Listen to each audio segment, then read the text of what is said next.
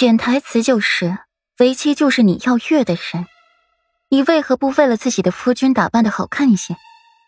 顾软喝汤的手一顿，上挑凤眸，眸光潋滟多姿。那夫君是觉得为妻平日里不好看吗？好看。裴玉抿了抿唇，吐出了两个字：事关小妻子容貌一事，不能和他对着来。说起好看一事，为妻倒是想起来，那堂和郡主也是蛮好看的，又和夫君是青梅竹马，两小无猜。夫君就是没有一瞬间的心动吗？顾阮想起来近日刚回平城的唐和郡主，即上来就寻自己麻烦，只是为了自己这个惯会招蜂引蝶、桃花泛滥的夫君。丑。裴玉的眸光淡淡，听顾阮提起了唐和，一时没有什么心虚。丑，人家可也是一朵瑰丽的玫瑰花呢，怎么会丑？顾阮哼哼两声，不是很信他的话。为夫没仔细瞧他，入不得为夫的眼的人，自然丑。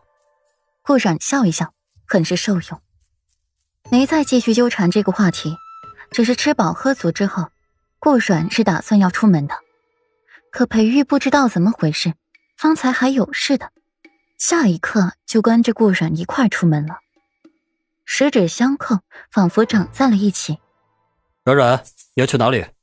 裴玉揉着顾软的掌心，同他一块出门。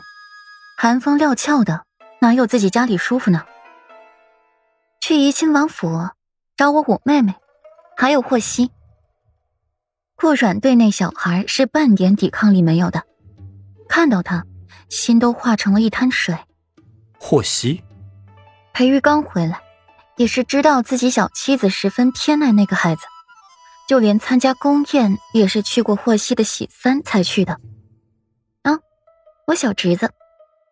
提起霍希，顾软的眉眼温润如画，波光潋滟的凤眸上挑，流露出来的温情都让裴玉感到温暖。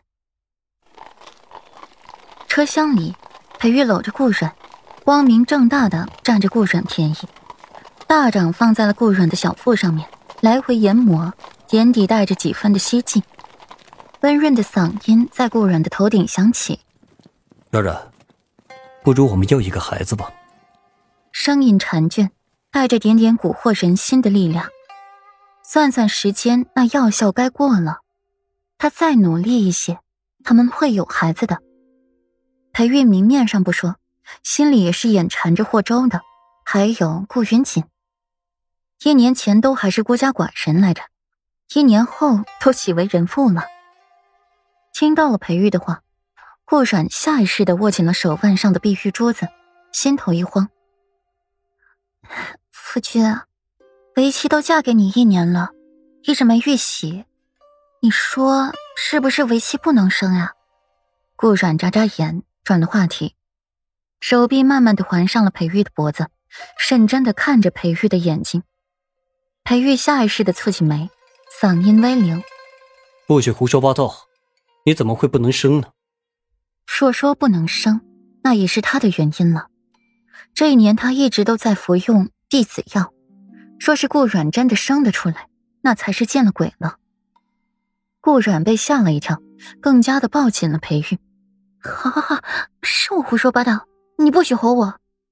怎么吼不得？那你前些日子……还没说完，就被顾阮用手捂了嘴。裴玉。你怎么可以翻旧账呢？听到他说起了前些日子，顾阮立刻就反应过来，他想要说什么。裴玉垂眸，看一眼捂着自己嘴的玉手，看到那长指甲时，眸光有些复杂。今早起来，倒是忘了把他的指甲给剪了。现在看到这指甲，裴玉就觉得后背、心口火辣辣的疼。比起软软，为夫这不过是小巫见大巫罢了。这就是旧账，那之前你踩我几脚、打我几巴掌怎么算？软软，你咬为夫的那牙齿印，可是到现在还在为夫的肩上。裴玉翻起了旧账来，丝毫不比顾软逊色，只是聪明的绕开了长孙允那些人。裴玉，你要翻旧账是吧？那我也翻。你那小表妹，在外头遮遮掩掩的，不和我说清楚，不知道的还以为你在外面金屋藏娇呢。